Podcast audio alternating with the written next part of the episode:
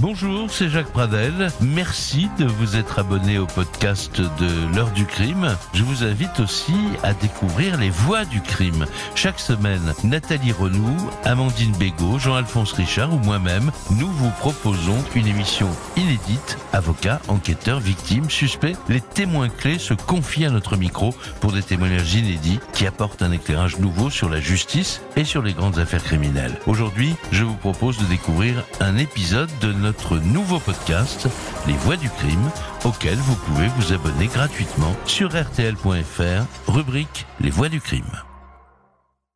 Vous écoutez un podcast RTL Originals.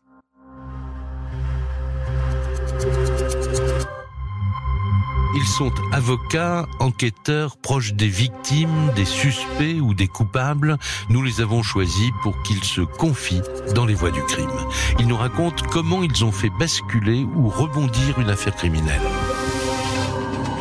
Nous sommes Nathalie Renou, Amandine Bégaud, Jacques Pradel et Jean-Alphonse Richard. Et dans chaque épisode, nous recueillerons la parole d'un témoin clé qui racontera une affaire de son point de vue. Bonjour, c'est Jacques Pradel. Bienvenue dans les voies du crime. Aujourd'hui, vous allez découvrir l'histoire d'André Berthaud, un homme de 38 ans qui a été l'ennemi public numéro 1 en France après avoir kidnappé une fillette de 8 ans. Le 26 septembre 1961, à Orange, la petite Nadine est enlevée par ce père de famille inconnu des services de police.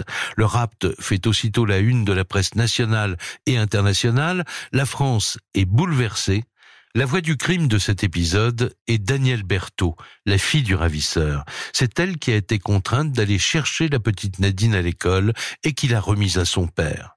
Près de 60 ans plus tard, elle raconte comment, malgré elle, elle s'est rendue complice de cette incroyable affaire.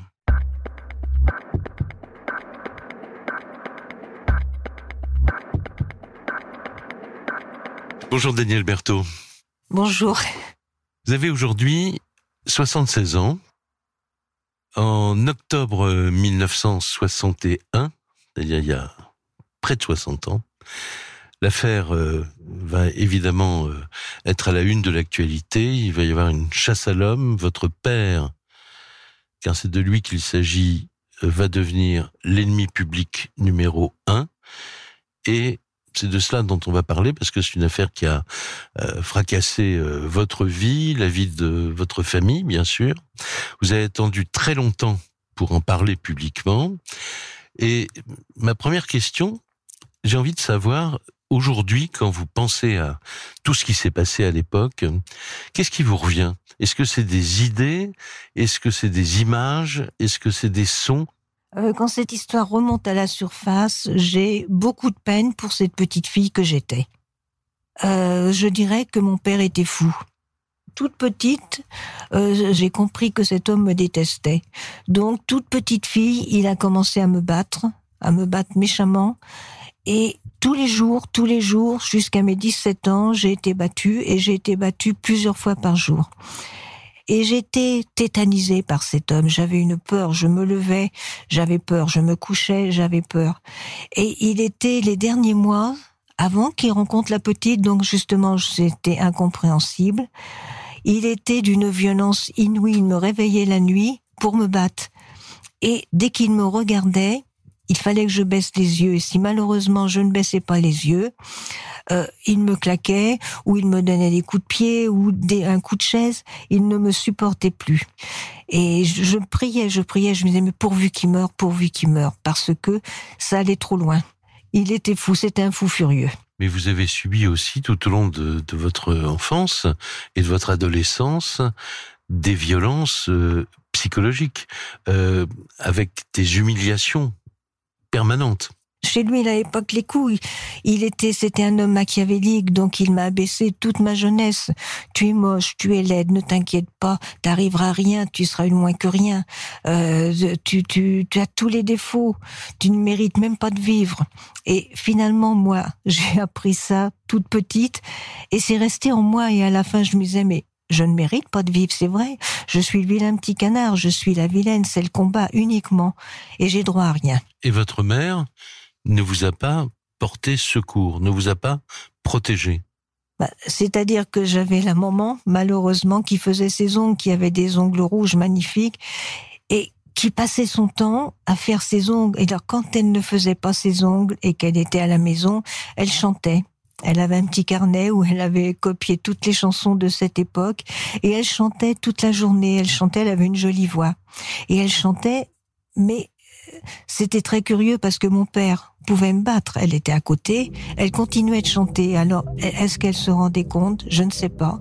Et il avait un plaisir fou de me battre. Et maman regardait ça tranquillement en se faisant ses ongles qu'elle avait très beaux. Et je ne sais pas si elle était complice ou si euh, elle était dans une petite bulle. Je n'ai jamais su. Et pratiquement 58 ans après, je ne sais pas encore le, fin mot de maman. Mais ce, cet homme était quelque chose, c'était quelque chose qu'il me détestait, il m'a toujours détesté. Et je pense qu'il détestait tout le monde, à part cette petite fille qu'il a enlevée.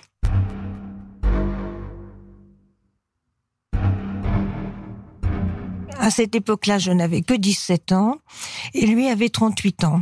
Mais 38 ans, euh, il n'avait pas les 38 ans d'âge mental, il avait à peu près 12 ans d'âge mental.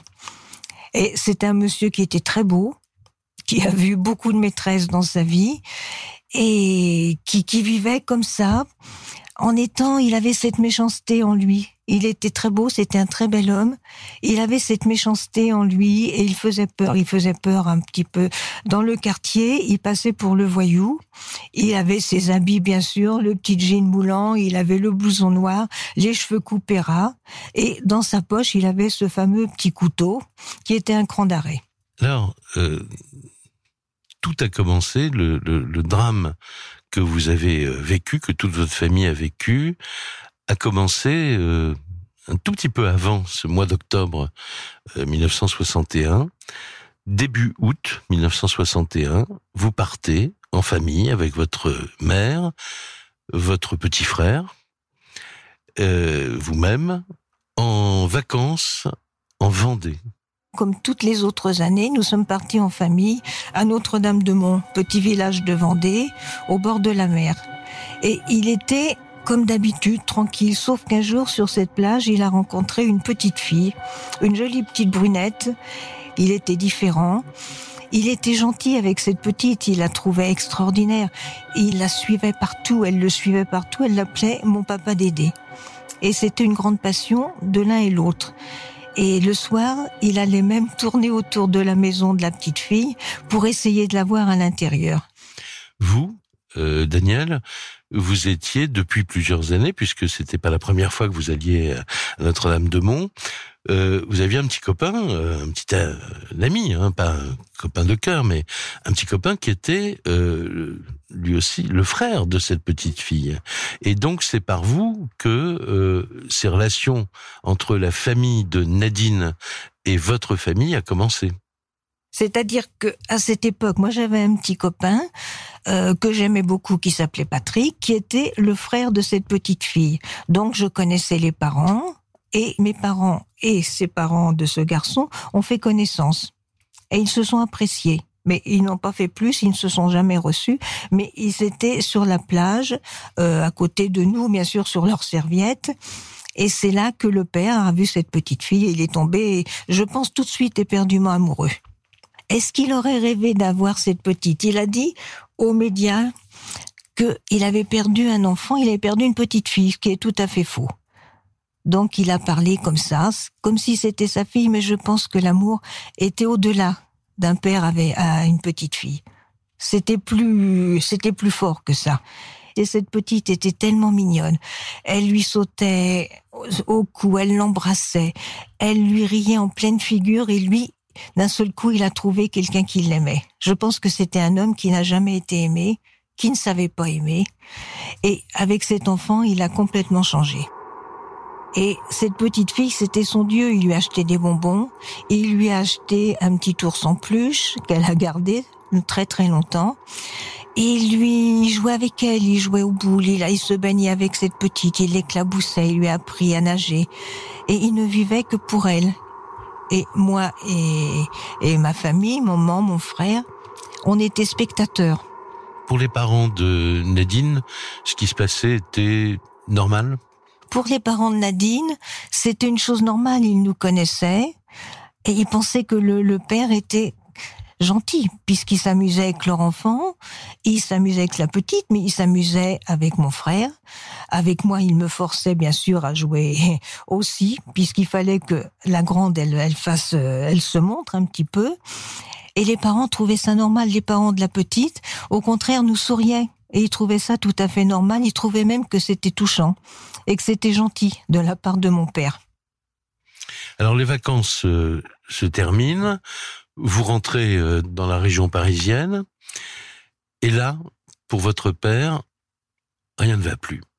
Euh, à un certain moment, à la fin des vacances, euh, nous sommes rentrés sur Paris, bien sûr, dans la 203 Peugeot, et le père a commencé à devenir triste mais vraiment très triste. Il, il ne voulait plus parler, il ne parlait plus. Euh, il ne me battait plus, donc il avait quand même profondément changé. Et lorsqu'il est arrivé dans notre petite chambre, il a commencé à pleurer. Il pleurait, il avait placardé au mur toutes les photos de la petite fille et il passait son temps et sa journée, il ne travaillait plus. Il regardait cet enfant et il pleurait. Et le père commence à dépérir, c'est-à-dire qu'il pleure, il ne travaille plus, il a décidé qu'il ne travaillait plus, et il pleure, il pleure, il ne mange plus, il maigrit. Et la mère et moi, on regarde et on commence à avoir très peur parce que ce n'est plus le même homme. À la limite, c'est un homme qui n'est plus, qui n'est plus avec nous. Il est avec cette petite. Et il lui écrit, il lui écrit des lettres. Ça dure un mois. Euh, bien sûr que la petite ne reçoit certainement pas les lettres, mais les parents reçoivent les lettres. Donc, ce sont des lettres sans réponse. Et ils auraient dû aller voir la police. Je pense, moi, personnellement, qu'ils auraient dû aller plus loin. Ils ne l'ont pas fait. Et le père, voyant que la petite ne répondait pas à ses lettres, comme si une enfant de 8 ans pouvait répondre à ses lettres, il a dit, je descends, je ne peux pas vivre sans elle, mais je descends, mais je ne resterai pas longtemps. Par contre, j'ai besoin que Daniel m'accompagne. Et donc vous partez pour ce périple vers le sud de la France, hein, vers Orange. Donc c'est long, il y a beaucoup de kilomètres. À quel moment dans ce voyage vous vous rendez compte qu'il a une idée en tête? Bah, c'est-à-dire déjà lorsque nous descendons, il décide de descendre, donc bien sûr je suis obligée de le suivre. Et déjà dès le départ, je me dis mais pourquoi? Pourquoi cet homme de 38 ans décide de voir une petite fille de 8 ans et là je ne comprends plus? Donc, c'est-à-dire qu'on se, dispute tout le temps. Pourquoi Pourquoi tu fais ça Qu'est-ce qui t'arrive Tu es fou. Et vraiment, on se, on ne se supporte pas. Donc, et en arrivant à Orange, euh, là finalement, c'est là où je me dis c'est plus possible. Il a quelque chose en tête et je ne sais pas quoi. Je ne savais pas. Je savais que c'était grave, mais je ne savais pas encore. Alors, nous arrivons donc devant l'immeuble des parents.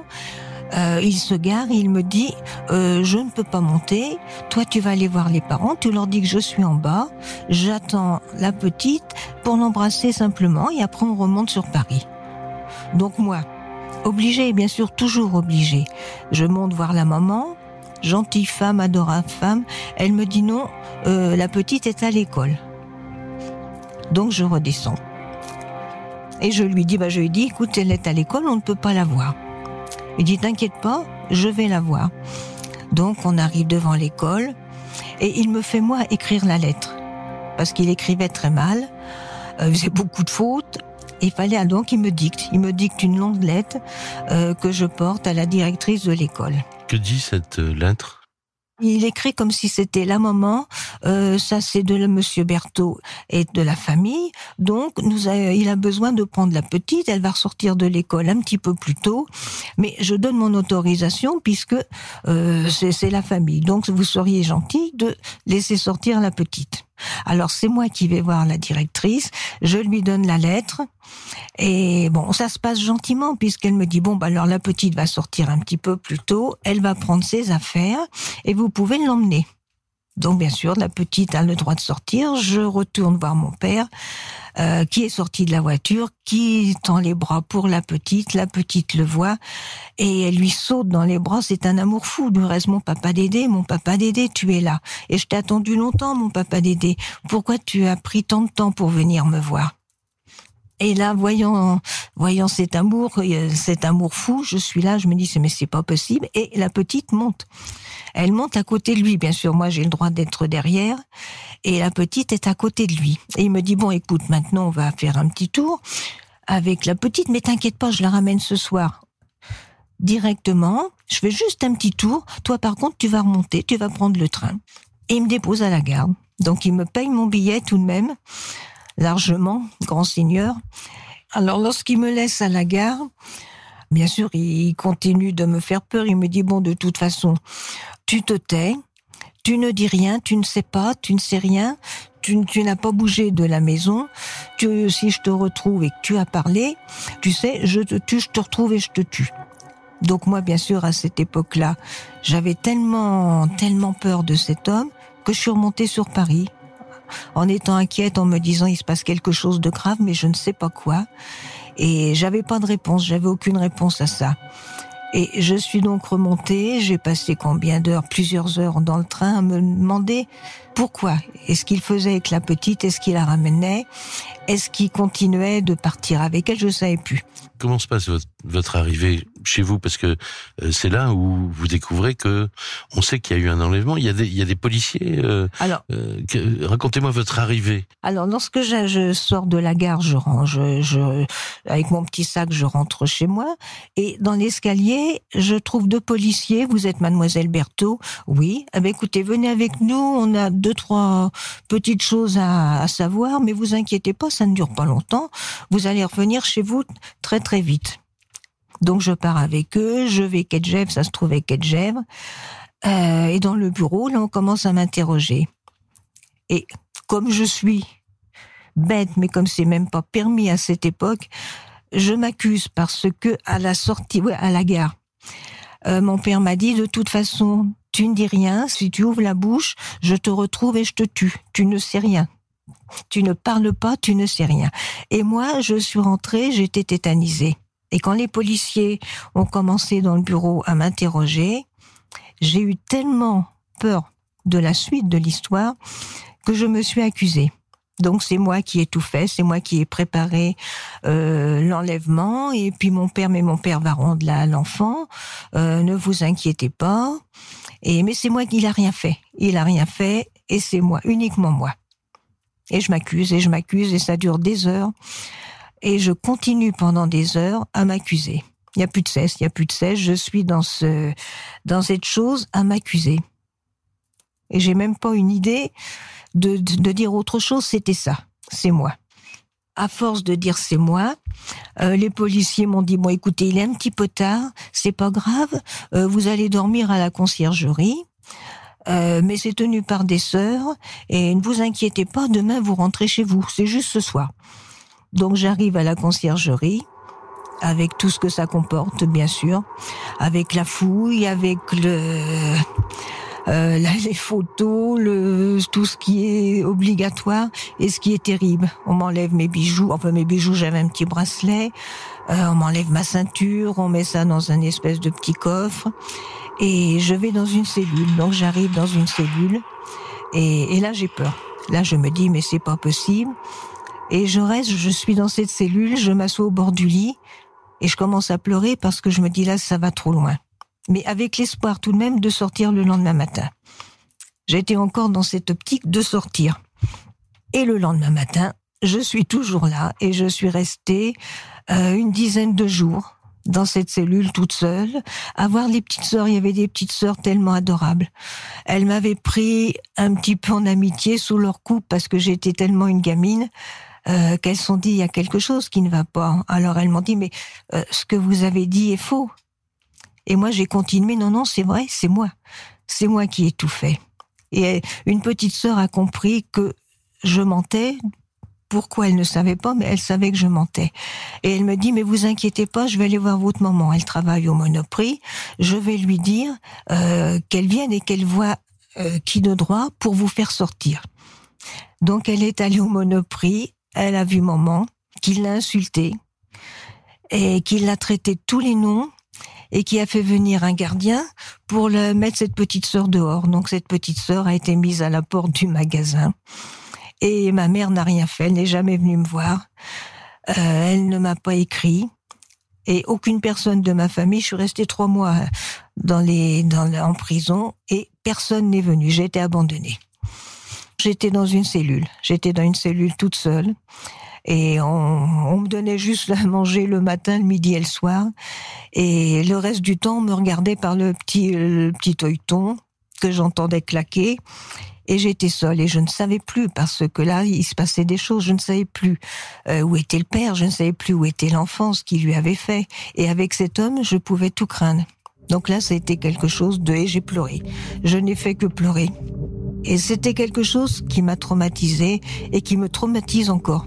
C'est la chose, je crois, de cette histoire, qui est une histoire abominable. Je pense que c'est la chose que je garde en moi. C'est la prison. Et vous avez été interrogé pendant ces, Alors, ces trois mois? Pendant ces trois mois, j'ai été interrogée plusieurs fois. Mais c'est très curieux parce que la peur de cet homme que j'ai eue des années après sa mort a fait que finalement, je me suis toujours accusée jusqu'à la fin. Je me suis accusée. J'ai dit non, il n'a rien fait. Et c'est moi. J'avais peur, j'avais toujours peur et je me disais pourvu que je le rencontre pas, c'était ça ma grande chose et je ne voulais plus le voir.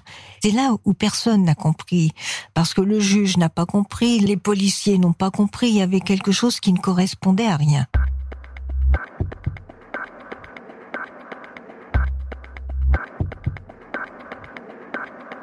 Alors, euh, maintenant, parlons de ce qui se passe pendant que vous êtes en, prison. Vous avez appris tout ça a posteriori, euh, évidemment. En fait, il était parti en cavale. J'ai su après qu'il était parti en cavale, qu'on ne savait plus où il était et qu'il était recherché euh, par toutes les polices de France et qu'il était recherché mort ou vif parce que on pensait qu'il aurait touché la petite fille. Et c'est là où c'était grave, il aurait été capable, je pense, si la cavale avait duré plus. Mais la cavale a duré une dizaine de 10-12 jours et il n'a pas touché l'enfant. Qu'est-ce qu'il a fait avec la petite fille dans sa voiture après vous avoir euh, déposé à, à, la gare? Il est parti où? Alors, lorsqu'il m'a déposé à la gare, il avait décidé déjà dans sa tête de retourner en Vendée à Notre-Dame-de-Mont. Donc ils ont voyagé toute la journée. La petite était, était, très contente, tout allait très bien. Il est arrivé à Notre-Dame-de-Mont, il est allé chez le loueur euh, de maisons de vacances et il a trouvé une maison, une petite maison cachée au milieu des pins. Donc il s'est dit on va rester là tous les deux, on va se faire une bonne petite vie. Et il était heureux, il était heureux et la petite c'était des vacances. Donc elle disait, mon papa Dédé, on est bien tous les deux, tu sais, je t'aime. Donc il est resté, ils sont restés là tous les deux à Notre-Dame-de-Mont jusqu'au jour où il a allumé la, la, la télévision et il m'a vu à la télévision où ça passait en boucle. Daniel Berthaud a été en prison et on recherche son père André Berthaud par tous les moyens. Donc il donnait le numéro de la voiture, euh, la voiture, et son visage était donc placardé. Euh, c'était à la télé, il s'était placardé chez les commerçants. Donc il était, il était l'homme à rechercher. Donc là, c'était la cabale. Quand il a vu ça, euh, il est parti. Il a enlevé toutes ses affaires de la maison. Et ils sont partis tous les deux en voiture, en se cachant bien sûr. Il a pris les routes secondaires et il est arrivé, euh, il voulait aller sur Paris parce qu'il y avait son beau-père qui pouvait éventuellement l'aider. Donc ils se sont cachés euh, et il dormait dans la voiture bien sûr. Parce que entre temps, il avait dépensé euh, tout son argent. C'est-à-dire qu'entre-temps, à force de lui acheter des bonbons, des petits jouets, puis des, des sandwichs, il fallait manger, il fallait prendre de, de l'essence. Il avait plus d'argent, donc il était aux abois. Donc aux abois, il s'est dit, mon beau-père va m'aider. Donc ils sont remontés euh, sur Paris tous les deux en voiture. La petite fille commençait euh, à avoir un petit peu peur de cet homme qui n'était plus son bon papa, qui finissait par être un étranger parce que lui, il avait tellement peur que le visage avait changé, il avait les yeux, euh, les yeux méchants, il lui faisait aussi les yeux méchants. Et quand il est arrivé sur Paris, il a pensé à la forêt de Sénart et s'est dit finalement on va se cacher là. Donc la forêt de Sénart, nous y allions tous les dimanches d'été en famille. Euh, faire des pique-niques, donc c'était très bien. Et c'était là, je vais me cacher, il connaissait l'endroit. Euh, près d'une petite mare. Et ils sont restés là euh, une huitaine de jours, tous les deux, euh, avec pratiquement plus rien à manger, deux, trois biscuits, un peu de chips, quelques cacahuètes. Et elle a fini par réclamer ses parents tous les jours. Et elle pleurait parce qu'elle voulait papa-maman, bien sûr. Elle n'avait 8 ans, donc l'histoire a été trop longue pour elle. Comment il a été arrêté? Alors, il était arrêté, tout bêtement, son beau-père, avec qui il était fâché depuis quelques années, euh, il a téléphoné à son beau-père et le beau-père lui a dit ne t'inquiète pas, euh, je te donne rendez-vous à Torcy, euh, pas loin de Paris, et je t'aide. Je t'emmène dans une planque, ne t'inquiète pas, je vais t'aider. Donc, le père arrive à Torcy, et à Torcy, bien sûr, il y avait la police. Il y avait toutes les voitures de police, il y avait tous les, les policiers en armes. Et quand ils l'ont vu, bien sûr, ils ont fait le barrage. Ils ont voulu l'arrêter, le faire sortir de voiture, mais le père finalement s'est cloîtré dans la voiture. Il ne voulait pas sortir. Et les policiers ont cassé la vitre de la voiture et ils l'ont tiré pour le faire sortir. Et le père a hurlé, bien sûr, c'était quelque chose de, de terrible parce qu'il s'est défendu. Euh, en sortant de la voiture, euh, il s'est battu avec les policiers, mais ils étaient plus nombreux que lui. Et la petite Nadine? Il avait la petite Nadine à côté, bien sûr, pauvre gamine, elle était tout à fait affolée. Elle savait plus où elle en était. Elle était là avec son petit ours en peluche euh, qu'elle tenait entre ses mains et elle pleurait. Elle pleurait parce qu'elle avait peur et qu'on faisait du mal à son papa d'aider. Donc c'était pour elle, c'était insupportable. Alors ils ont sorti, donc les policiers ont sorti la petite de la voiture pour la mettre à l'abri. Il y avait ses parents à la petite. Elle a retrouvé papa, maman immédiatement. Et le père a été emmené dans le, bureau à côté. Et tout le monde pensait évidemment que il avait peut-être, euh, en tout cas, maltraité cette petite fille. Peut-être l'avait-il violée. Il a nié évidemment tout de suite et ça ne s'est pas passé. C'est-à-dire qu'en sortant, euh, il a été insulté par les policiers et il y avait beaucoup de monde. La foule s'est approchée et il, il était hué. Salaud, tu l'as touché. À vous, tu l'as touché. Salaud. Donc il a eu des insultes énormes. Il était plaqué contre le mur et les policiers l'ont secoué. Ils lui ont attaché les mains dans le dos avec les monotes, donc il ne pouvait plus bouger et ils l'ont insulté. Les policiers l'ont insulté, la foule l'a insulté, euh, et bien sûr tout le monde pensait qu'il avait violé. Et à cette époque-là, à ce moment-là, on ne savait pas s'il avait violé la petite ou s'il avait été correct. Et on a jusqu'à la fin, jusqu'à ce que la petite euh, ait pu voir des médecins, euh, on, on ne savait pas les policiers, parce qu'il y a tellement de foules qui veulent lui faire du mal, ils le, rentrent dans un bureau, ils le font venir dans un bureau. Et là, ils essaient de, parler, de lui faire avouer à, vous, à vous, salaud, tu l'as touché, à vous.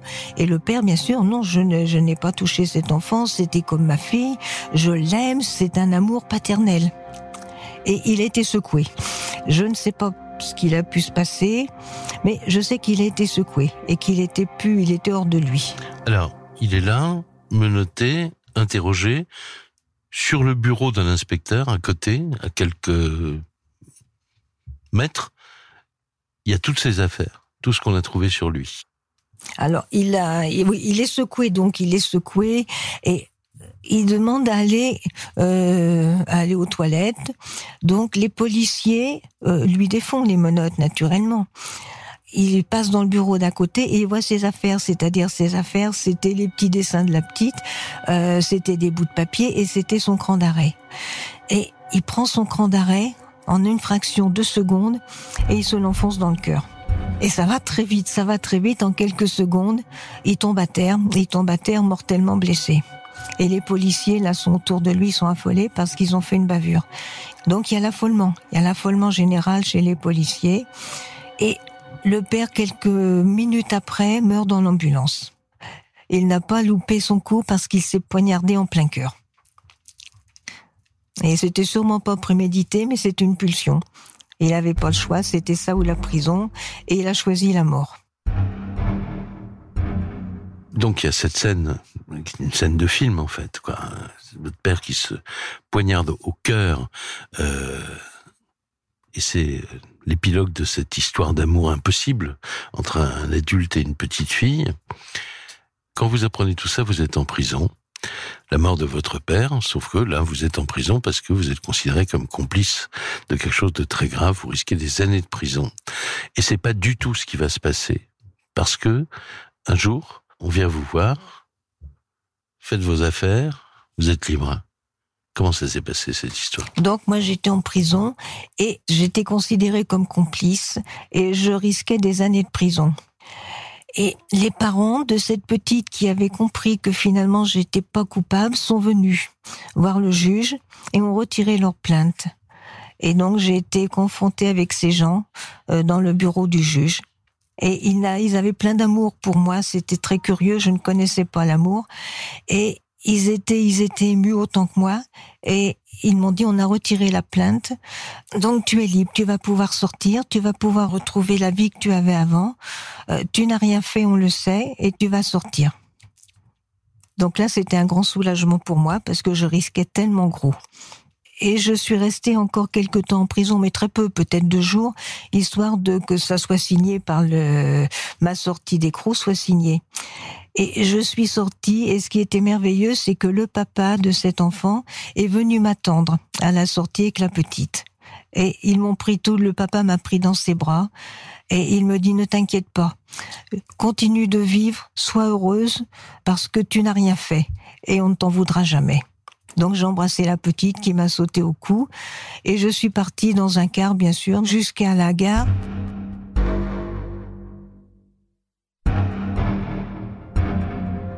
Et lorsque je suis sortie, euh, ma mère et ma tante m'ont enfermée euh, à clé dans une maison et je n'en suis pas sortie pendant un mois. Je suis restée enfermée toute la journée toute seule.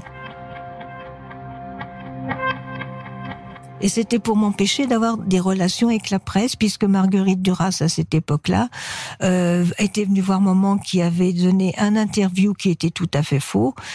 Et elle voulait faire un livre et elle voulait peut-être faire euh, un film de mon histoire. Donc malheureusement, je ne l'ai pas rencontré. Et maman me l'a appris 40 ans après, que Marguerite Duras voulait me voir. Donc c'était bien trop tard puisqu'elle était décédée et puis que l'affaire était passée comment vous ne vous êtes pas effondré? Est-ce que c'est la, haine, la colère qui vous a tenu debout? J'ai eu de la haine pour cet homme, mais une haine qui m'a duré aussi malheureusement euh, plus de 40 ans. Et il y a très peu de temps que j'ai commencé peut-être à pardonner. Je ne sais pas si j'ai pu, euh, peut-être. Mais j'ai eu de la haine pour cet homme et peut-être que ça m'a tenu ça m'a tenu parce qu'en moi c'était cette haine. J'avais ça en moi et je pensais toute la journée, toute la journée, je le déteste, il, il est mort et je suis heureuse et c'était ça ma grande chose et j'avais pourtant mon mari, j'avais mes enfants, mais j'avais ça en moi.